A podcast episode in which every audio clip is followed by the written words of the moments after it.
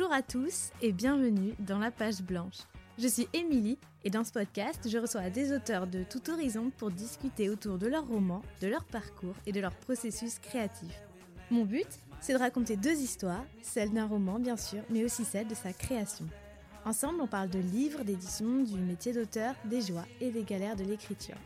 Avec ces discussions, j'espère partager ainsi avec vous des idées de lecture, mais aussi une bonne dose d'inspiration.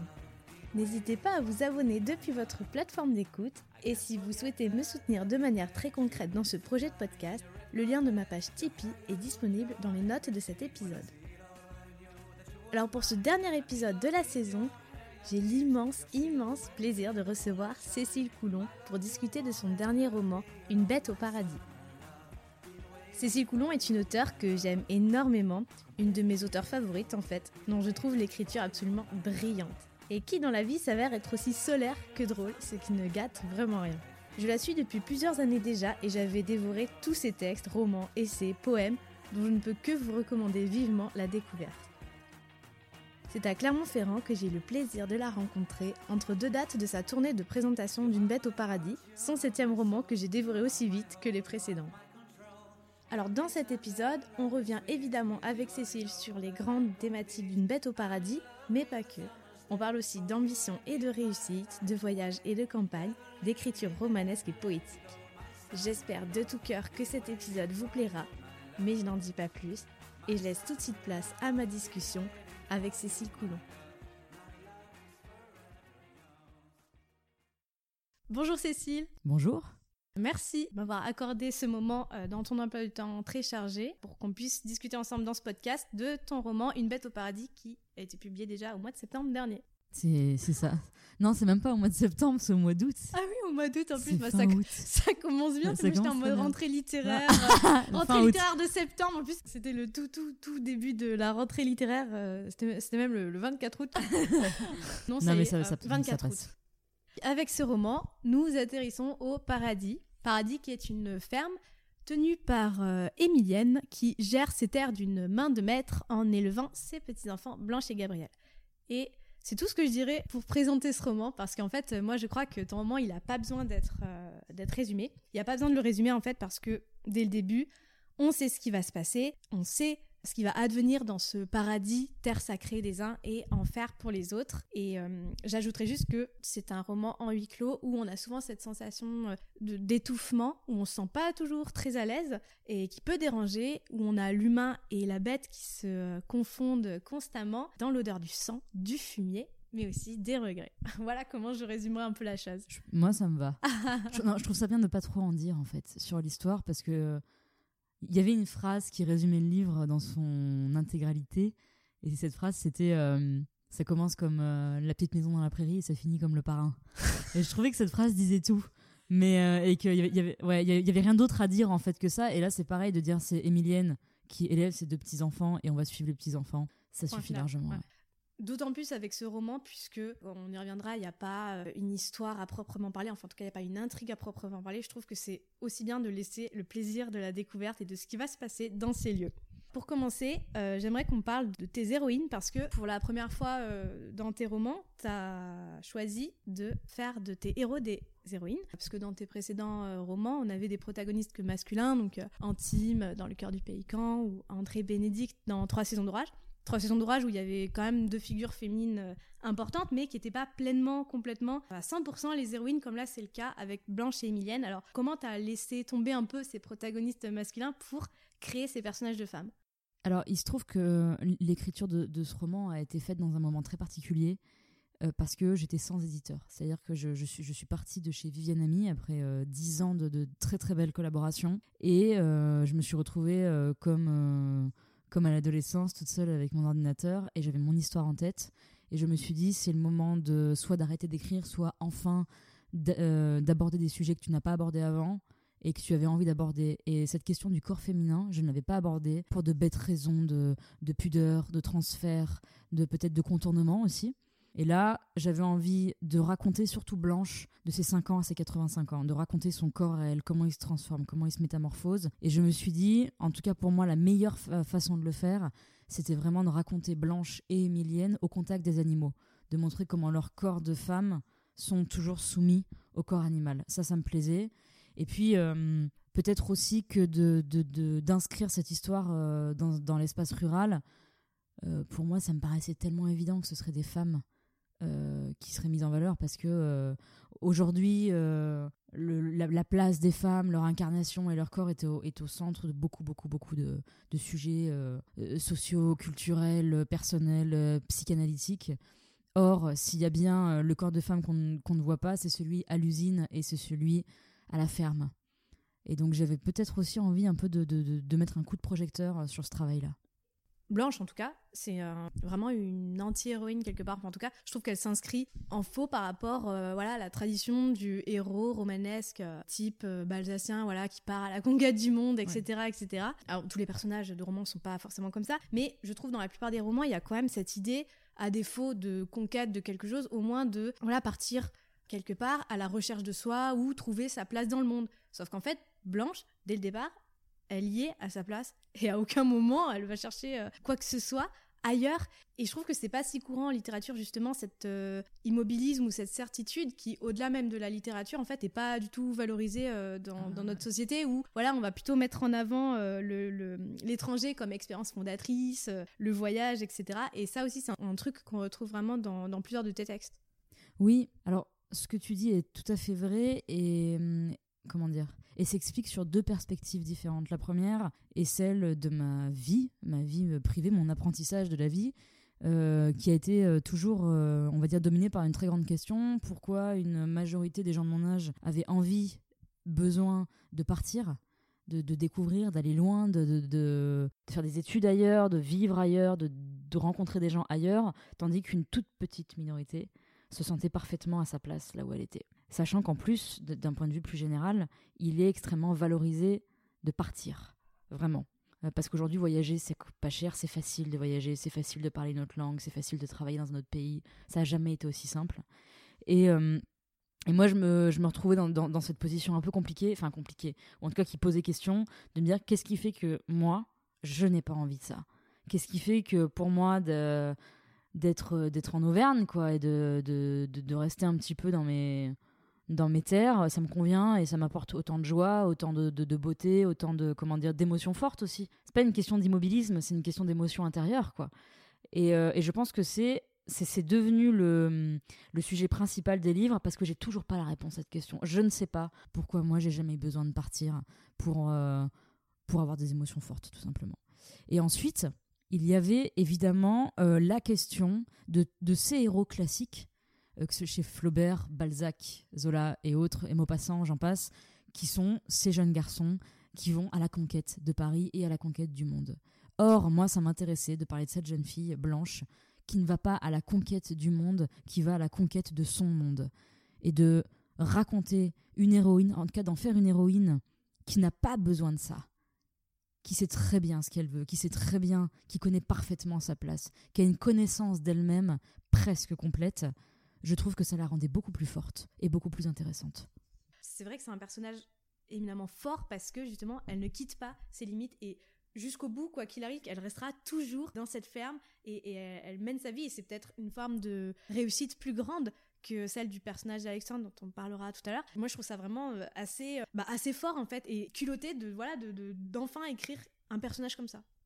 Je pense que Blanche brille par son engagement absolu. C'est ce que tu viens d'expliquer et euh, je sais que pour certaines personnes, mais un peu aussi pour moi, elle peut être agaçante là-dedans.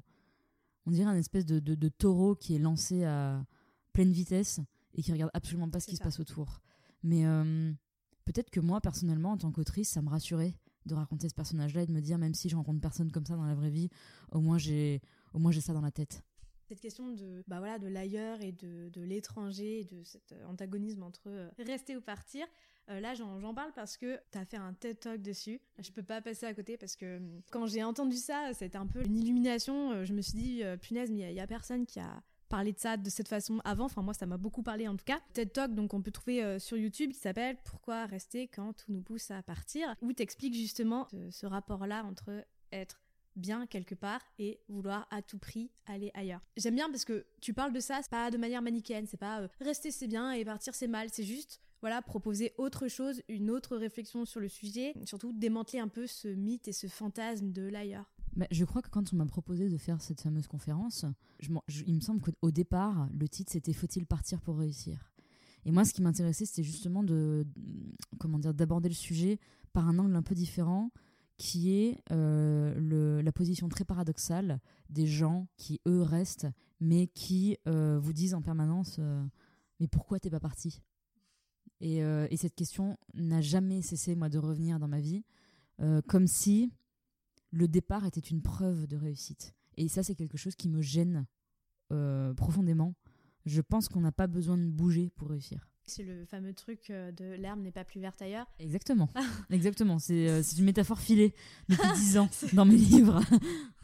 Mais par contre, pour le personnage d'Alexandre, l'herbe, euh, semble-t-il, sera plus verte ailleurs. En tout cas, c'est ce qu'il croit. Et là, on retombe un peu sur le personnage balsacien. Le, ça, c'est vraiment le, Rastignac aux dents longues qui va conquérir le monde et surtout qui cherche à grimper en fait l'échelle sociale parce que Alexandre, tout comme Blanche, il a vécu à la campagne mais il n'a pas grandi de la même façon, avec les mêmes parents, la même éducation. Et donc lui, sa seule obsession justement, c'est de partir et il a un, besoin de réussir, mais selon son propre référentiel, qui est en fait posséder la terre, être propriétaire terrien. Alors que Blanche et Emilienne, elles, elles sont dans une logique tout autre qui est plus de, faire vivre leur terre et de, la protéger. Donc il y a un vrai, entre ces différents personnages, il y a un vrai, euh, une opposition entre la conception de ce qu'est la terre il y a une opposition. Après, il y a quand même une question qui, euh, on va dire, euh, remet un peu l'église au milieu du village, euh, qui est celle de la hum, classe sociale d'Alexandre. il fait partie de, de, cette population. Alors, pour le coup, on en parle très peu, on n'en parle jamais. De ces gens qui sont nés à la campagne, qui habitent, mais qui n'ont pas la richesse de la terre, qui n'ont pas la terre, qui ne sont pas du milieu paysan, qui ne sont pas agriculteurs.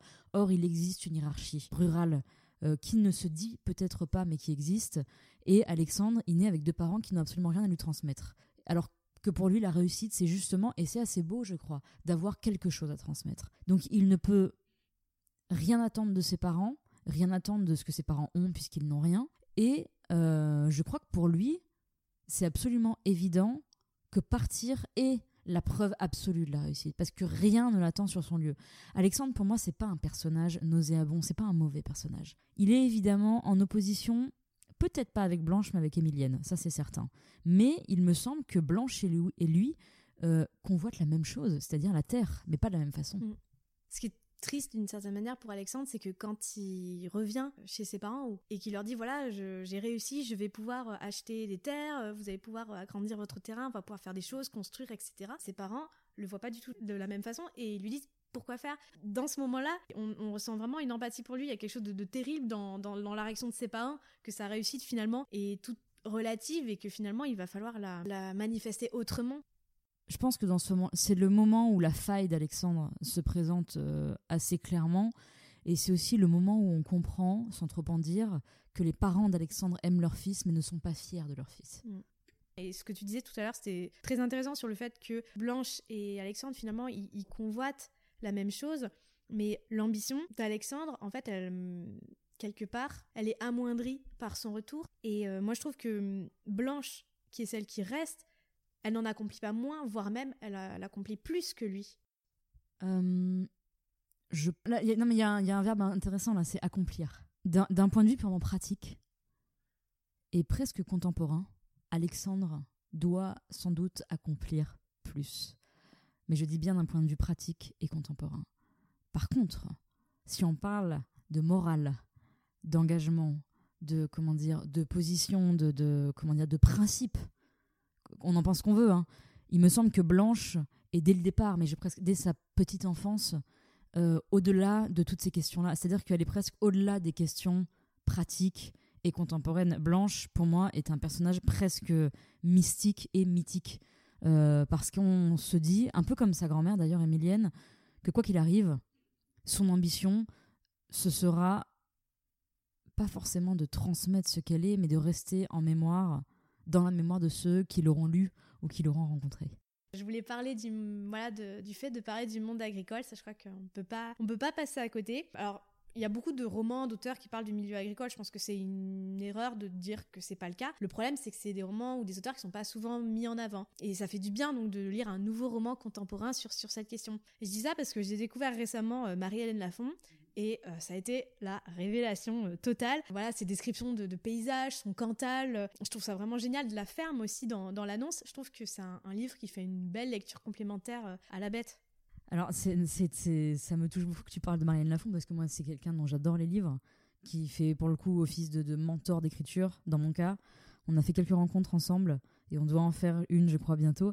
Mais euh, je crois que Marianne Lafont, comme d'autres, hein, il y a Pierre Michon dans le même cas, peut-être Pierre Bergogneau, Franck Bouys actuellement, euh, sont des gens qui ont en fait euh, réussi à parler des espaces ruraux et des mondes agricoles sans passer par la case terroir. C'est-à-dire que c'est des gens qui, par leur style, sans doute par leur connaissance accrue, de ces milieux-là, euh, évitent les clichés, les écueils et contournent parfaitement l'exode rural qui s'est aussi fait en littérature. Et euh, dans tous tes romans, il y a les lieux, les, paysages, l'endroit où ça se passe, c'est toujours plus ou moins un personnage à part entière, c'est très prégnant, notamment dans, Trois saisons d'orage où euh, on a donc la, la, maison des protagonistes qui est un lieu clé avec euh, bien sûr la montagne, cet espace des trois gueules, mais on a tout aussi tout le village autour et surtout on a en toile de fond la ville, il y a cette possibilité d'un aller-retour entre la ville et, la montagne, il y a la possibilité d'en sortir, alors que dans Une bête au paradis, cette fois-ci, comme je disais au début, on est dans un huis clos et on ne sort pas des limites du paradis. C'est même, euh, dès le début, le territoire est, limite euh, cartographié. On a l'étang à tel endroit, on a les bâtiments, les, troupeaux. On, voit de manière très visuelle tout cet endroit duquel on ne va jamais bouger. Alors du coup, je me demandais comment est-ce qu'on aborde, du point de vue de l'écriture, ce huis clos et comment on gère cet espace euh, fermé? Il se trouve que tous mes romans commencent par un personnage et que le personnage principal, c'est le lieu. Or, là, pour le paradis, euh, cette ferme s'est très vite imposée à moi parce qu'elle est tout à fait inspirée d'un endroit qui existe, dans le Limousin, qui est une ferme que j'ai un peu connue puisque c'était la ferme de ma grande tante. Et euh, j'adorais cet endroit, je le trouvais très beau, très mystérieux, très étrange pour l'enfant que j'étais. Et euh, il me semblait que, enfin en tout cas quand j'ai commencé à, raconter cette histoire, ce qui me paraissait mettre en tension tous les, tous les liens entre les personnages, c'était de dire une fois qu'on est entré au paradis, on n'en sort plus. Donc ce sera un huis clos, mais comment faire? Attention une question absolument euh, pratique. Comment on fait pour pas ennuyer le lecteur sur 300 pages quand personne ne sort jamais du paradis? Et comment on fait pour euh, comment dire? Pour éviter, encore une fois, les clichés des milieux ruraux. Euh, qu'est-ce qui qu'est-ce qui fait que ce paradis finalement survivra à tous les êtres humains qui vont le traverser? Et je pense que toute la tension réside dans, cette question-là.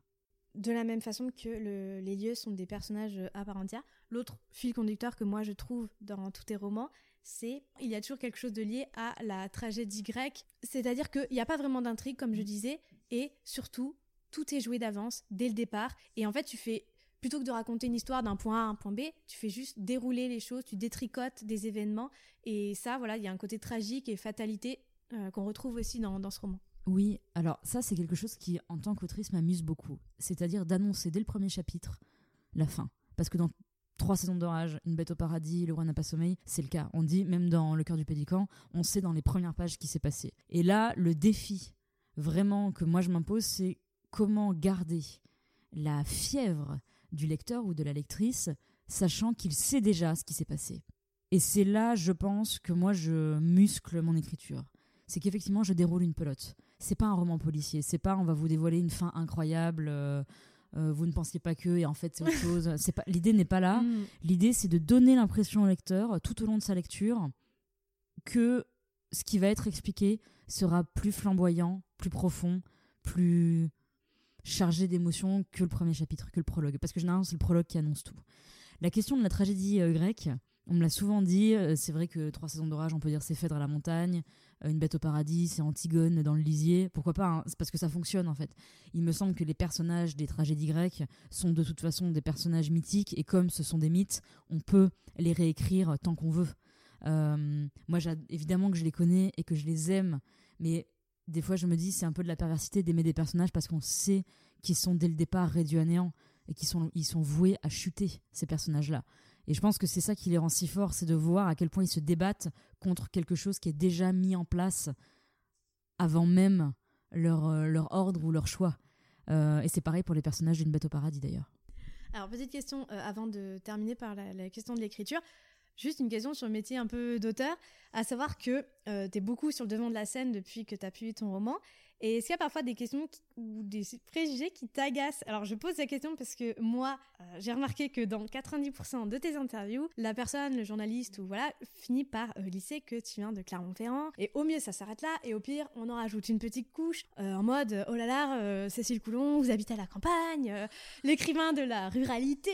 pour peu, on croirait que tu vas à la traite tous les matins et que tu vis avec des bottes en caoutchouc au pied comme si c'était euh, incroyable ou presque suspect de voilà d'écrire des, bouquins qui comme toi marchent et euh, d'avoir l'audace d'habiter euh, dans ce qu'on appelle la province. Et j'aimerais savoir ce que tu en penses de voilà cet antagonisme un peu systématique entre Paris et ce qu'on appelle de manière vulgaire la province et, ce rapport comme ça à la campagne.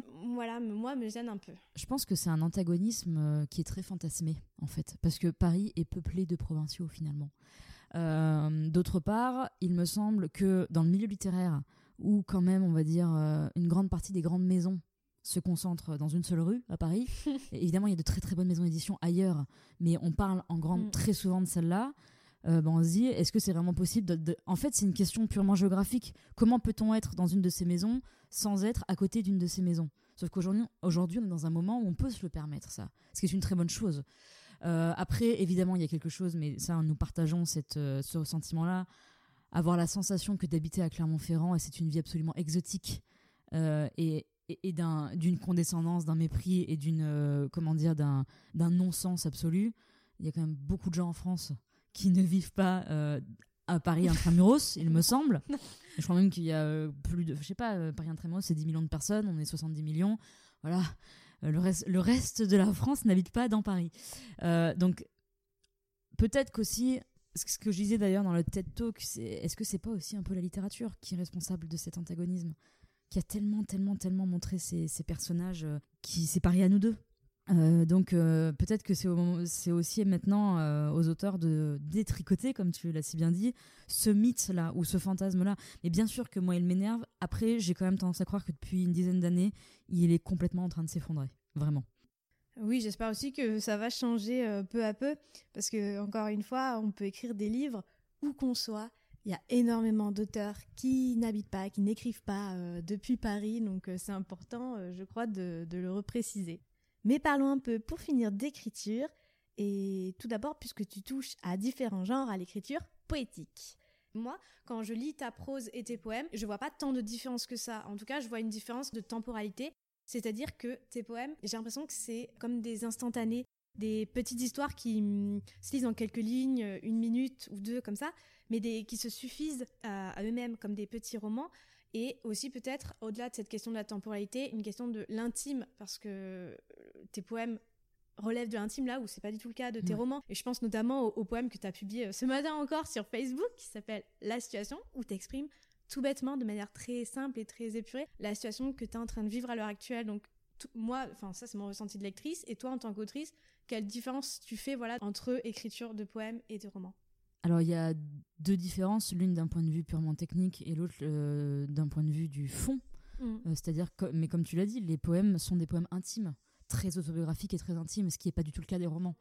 Euh, pour moi, la poésie, en tout cas cette forme-là, ce support-là, est le moyen que je préfère pour raconter une situation qui déborde un peu de moi-même. Et puis il y a aussi le lieu où je la partage c'est particulier de la partager sur Facebook, c'est-à-dire euh, la, publication papier est la fin d'un processus et pas le début comme c'est normalement le cas. Et puis il y a la question technique qui est que moi j'écris un roman euh, tous les deux ans. Pendant euh, le premier jet, c'est deux ou trois mois d'écriture, tandis que les poèmes, c'est trois fois par semaine. Pour moi, le écrire de la poésie, qui sont effectivement, chaque poème est un petit roman. C'est très autonome, c'est très autarcique, même presque, et, et ça me plaît. c'est comme, c'est comme d'élever des chiots presque. Euh, ou des petits ou des chatons d'écrire un, bon poème de se dire bon bah une fois qu'il est terminé il se suffit à lui-même il n'a pas besoin du reste il n'a pas besoin des autres poèmes il n'a pas besoin d'autres personnages il n'a même pas presque pas besoin qu'on en parle autant que ça il n'a pas besoin de la même mise en avant que le roman le roman c'est un c'est un gros chien un peu balourd qu'il faut traîner un peu, qu'il faut tirer sur sa laisse comme ça. Ce qui veut pas dire qu'il est, il, est doux, il est adorable et on a envie de l'aider, mais mon Dieu, il est lourd, il est lourd, il est lourd. Et euh, les deux sont évidemment euh, très différents. Il n'y a pas d'hierarchie entre les deux, mais les façons d'écrire sont très différentes. C'est-à-dire que voilà, un, roman c'est 300 pages, un poème c'est une demi-page, et puis le poème ne naît que d'une seule chose, c'est la fulgurance de l'émotion. Alors que le roman c'est totalement l'inverse. Donc, euh, comment s'inscrit l'écriture dans, ton quotidien? Là, tu disais que tes premiers jets, tu les écris en 2-3 mois. Alors, quand tu travailles à ce premier jet, quand tu travailles activement à l'écriture d'un roman, est-ce que tu as une discipline particulière? Est-ce que tu as une façon de fonctionner pour écrire qui t'est propre? Euh, Quand je commence à écrire mon premier jet, j'ai déjà toute l'histoire en tête. Ça, c'est le truc qu'il faut savoir. Donc j'y réfléchis pendant des mois et quand je me dis ça y est, ça tient la route, je commence à écrire. C'est balisé, structuré. À fait. Euh. C'est vraiment on parlait de Blanche qui est cette espèce de taureau lancé à toute vitesse. Là, c'est la même chose dans ma tête. Donc, j'écris non-stop pendant entre deux et trois mois. Alors, non-stop pour moi, tout est relatif parce que je peux pas rester plus de deux heures d'affilée devant un écran ou devant une feuille de papier. Donc, on va dire que je fais 4 à 6 heures par jour avec des grosses pauses. Mais euh, dans ces cas-là, mes journées, c'est vraiment l'écriture, la course à pied pour me défouler parce que j'en ai besoin, la relecture évidemment. Euh, mais euh, c'est une vie un peu ascétique pendant ces deux ou trois mois. Ouais, donc euh, t'écris par phase, mais en mode un peu intense, quoi. Oui, phase très intense. C'est du fractionné. voilà, s'il y en a qui, qui, qui, aiment le sport et qui écoutent ce podcast, ils savent de quoi je bah, parle. Tant mieux, parce que le, la le processus d'écriture, puis de réécriture, puis de correction, puis de publication, bah là, c'est un marathon, donc euh, autant s'entraîner. Euh. C'est vrai, c'est-à-dire qu'en plus, une fois que le premier jet est fini, ce n'est que le début du processus. Mm. C'est Peut-être pour moi, c'est vraiment ce, ce, moment où on s'est dit, je, je me suis échauffé, quoi je me suis échauffé, maintenant on va rentrer dans le dur. Et le dur, pour moi, c'est pas d'écrire le premier jet. Le dur, c'est de c'est cette, ces relectures qui n'en finissent pas, ces corrections, ces suggestions. Et ça, ça dure des mois et des mois avant la publication. Et est-ce que tu aurais voilà, un tout petit conseil euh, pour un, voilà, un jeune auteur qui est un peu perdu, qui est en train d'écrire son premier roman et qui galère? Alors, le conseil que je donnerais, mais c'est très personnel, hein, euh, c'est avant tout de lire. De lire, de lire beaucoup plus qu'on écrit. Voilà. Et ensuite, le, moi, j'ai un peu du mal avec le très fameux il faut se foutre de tout et ne faire qu'écrire et écrivez, n'écoutez pas. Euh, ça, ça marche dans une, fois sur mille, quoi. Si on est déjà un génie, si on est déjà un génie, on n'écoute pas les conseils des autres. Euh, merci. Euh, non, non, mais vraiment, peut-être que écrire c'est une chose, être lu et être publié c'en est une autre en fait. Et si on veut être publié et ensuite être lu, peut-être, peut-être qu'il faut accepter la critique en fait. Peut-être qu'il faut accepter d'être relu. Peut-être qu'il faut accepter d'être corrigé et qu'un livre ne se fait jamais tout seul. Il y a plusieurs personnes qui travaillent dessus. Ça, on l'oublie complètement hein, quand un livre est en librairie. C'est qu'il y a euh, l'auteur, il y a l'éditeur, parfois il y a plusieurs éditeurs, euh, l'attaché de presse, les relecteurs, les correcteurs. Enfin, il y a tellement de gens qui travaillent pour que le livre arrive comme il est sur la, sur la, table des librairies. Donc, euh, ne pas oublier qu'on n'est jamais tout seul avec son livre. Bah, c'est plutôt positif comme, comme conseil. J'en arrive à ma dernière question, à savoir quand tu écris, est-ce qu'il t'arrive d'être confronté à la page blanche? Ou tu bloques complètement? Alors moi, c'est l'inverse. Je suis confrontée à la page pleine. Euh, trop d'histoires, trop d'idées, et ne pas ah, savoir comment les. Voilà. encore le bah, syndrome de la page pleine. Non, non, le syndrome de la page. C'est-à-dire que moi, je n'ai jamais eu ce moment où je me suis dit, je n'ai pas d'idées je ne sais pas quoi écrire. C'est l'inverse. J'ai trop d'idées et je ne sais pas par laquelle commencer. Mais quand, mais quand tu écris, que tu es dans ton idée, que voilà, dans tes sessions d'écriture un peu intenses, ou tout d'un coup, malgré ton plan, malgré ta structure, ça t'arrive jamais donc de, de, bloquer euh, Non. La chance. Jamais, jamais, jamais. Je, je, touche du bois. Mais c'est peut-être euh, parce que justement tu prépares beaucoup. Mais parce que, non, mais il y a quand même, euh, s'il y a trois mois d'écriture, il y a quand même six à neuf mois de réflexion avant, de gestation. Justement, Anne-Laure Bondou expliquait dans, dans, le podcast que avant d'écrire, il y a toute une phase de gestation comme on porterait un enfant et, et, que finalement, une fois qu'on se met à écrire, c'est pas tellement le point de départ. Et donc, du coup, j'aime bien cette idée mm. d'accoucher de quelque chose. Euh, et, c'était aussi une de ces façons de, d'éviter la page blanche. Donc, euh, oui, c'est un accouchement qui est très long quand même. Hein, euh. mais oui, non, mais il y a cette idée-là et, c'est une gestation intellectuelle. Absolument. Eh ben, écoute, merci beaucoup, Cécile. Bah, merci à toi. Merci de m'avoir accordé ce moment. Voilà, si vous n'avez pas encore lu Une bête au paradis, j'espère que ce roman vous plaira autant qu'à moi. Donc, merci. Merci beaucoup. Vous pouvez suivre Cécile sur sa page Facebook où elle partage régulièrement ses poèmes, autant de petites pépites qui mettent du baume au cœur plusieurs fois par semaine. Merci à tous d'avoir écouté ce 16e épisode de La Page Blanche. S'il vous a plu, pour cette fin d'année, le meilleur cadeau que vous puissiez me faire, c'est évidemment d'en parler autour de vous, de le partager aux gens que vous connaissez ou sur les réseaux sociaux. Et si vous avez deux petites minutes devant vous, laissez-moi un petit message sur Apple Podcast, ce qui permet de donner plus de visibilité encore au podcast. Et comme je vous le disais en introduction, si vous appréciez la page blanche et que vous souhaitez me soutenir, je vous donne rendez-vous sur Tipeee à l'adresse suivante tipeee, t i p e e, e slash la page blanche. Tipeee, je le rappelle, c'est une plateforme de financement participatif fondée sur le principe du pourboire. Cela permet de rémunérer un créateur de contenu en lui laissant un pourboire tout simplement. C'est un système entièrement fondé sur le volontariat, aucune obligation. Donc si vous souhaitez me donner un petit coup de pouce, rendez-vous sur la page Tipeee où je vous explique tout en détail pourquoi je passe par ce système, comment tout ça fonctionne, quelles sont les éventuelles contreparties, etc. Et je précise au passage que bien évidemment, tous mes podcasts resteront toujours des contenus gratuits et libres d'accès. Voilà, j'en ai terminé pour aujourd'hui. C'était le dernier épisode de la page blanche de cette année 2019, une première année incroyable pour le podcast. Vous êtes à chaque fois de plus en plus nombreux à écouter ces conversations et ça me fait vraiment extrêmement plaisir. Je suis déjà sur le qui-vive pour vous préparer de belles choses pour l'année prochaine, encore plus de discussions, de confidences et de découvertes. Je vous remercie sincèrement pour vos écoutes nombreuses, votre soutien quotidien. Maintenant, la page blanche va prendre quelques semaines de vacances et on se retrouve très vite à la rentrée de janvier pour rencontrer de nouveaux auteurs. Je vous souhaite de passer de merveilleuses fêtes et je vous dis à très vite, dans un peu plus d'un mois et demi, pour de futurs épisodes de la page blanche.